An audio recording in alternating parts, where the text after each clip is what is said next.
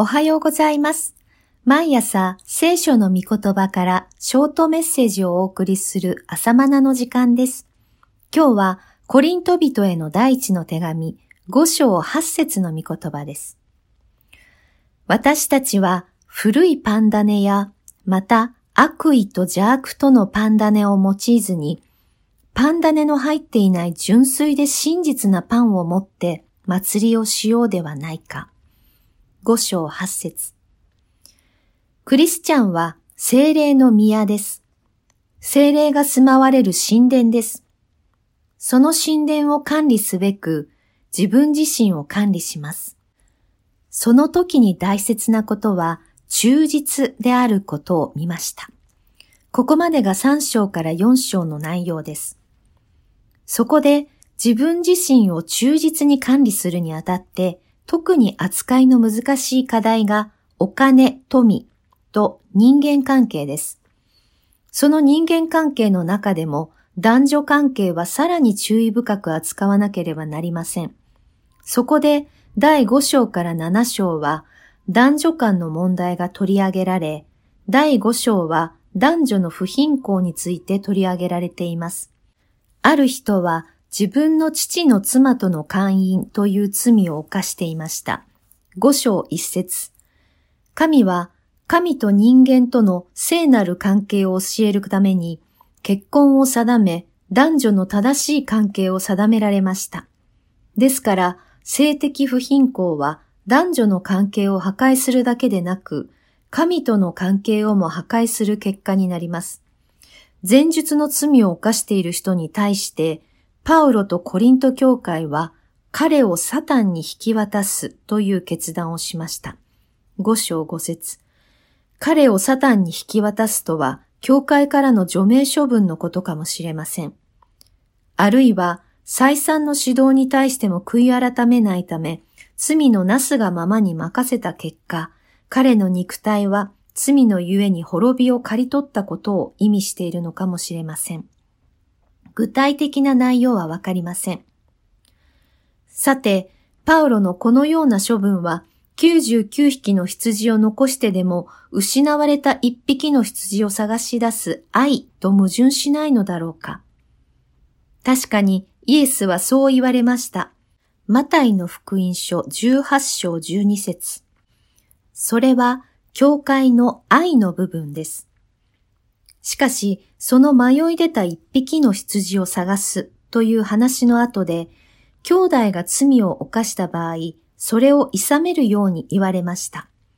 何段階かを経ても、悔い改めないなら、その人を処分するようにと言われたのです。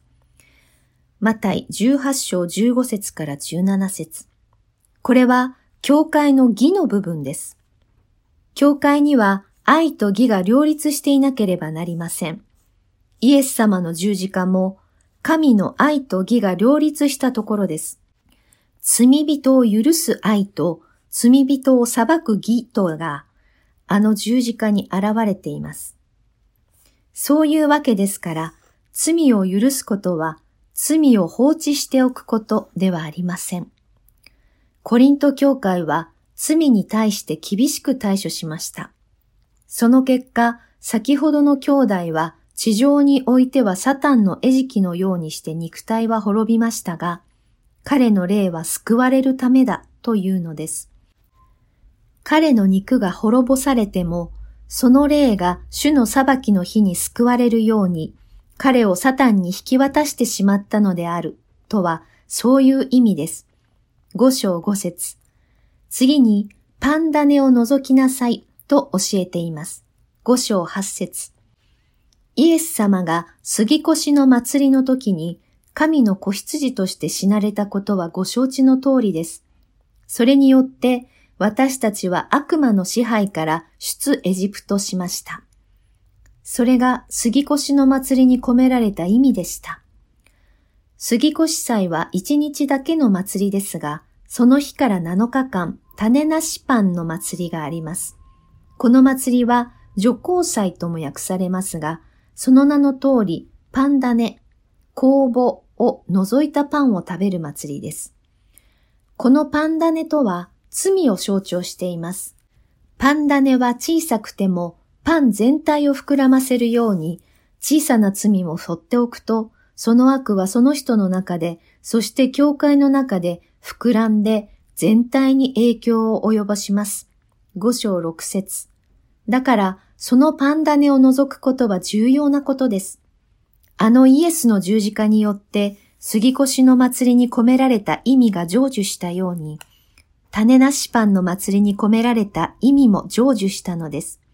だから、古いパン種に象徴される悪意と邪悪というパン種を取り除いて、パン種の入っていない純粋で真実なパンを持って祭りをしようではないかと進めています。五章八節罪のない清いパンとして自分自身を捧げていくことが神への真実な礼拝です。どうかこのことが精霊によって愛と義のバランスの中で完成するように祈ります。それではまた明日お会いしましょう。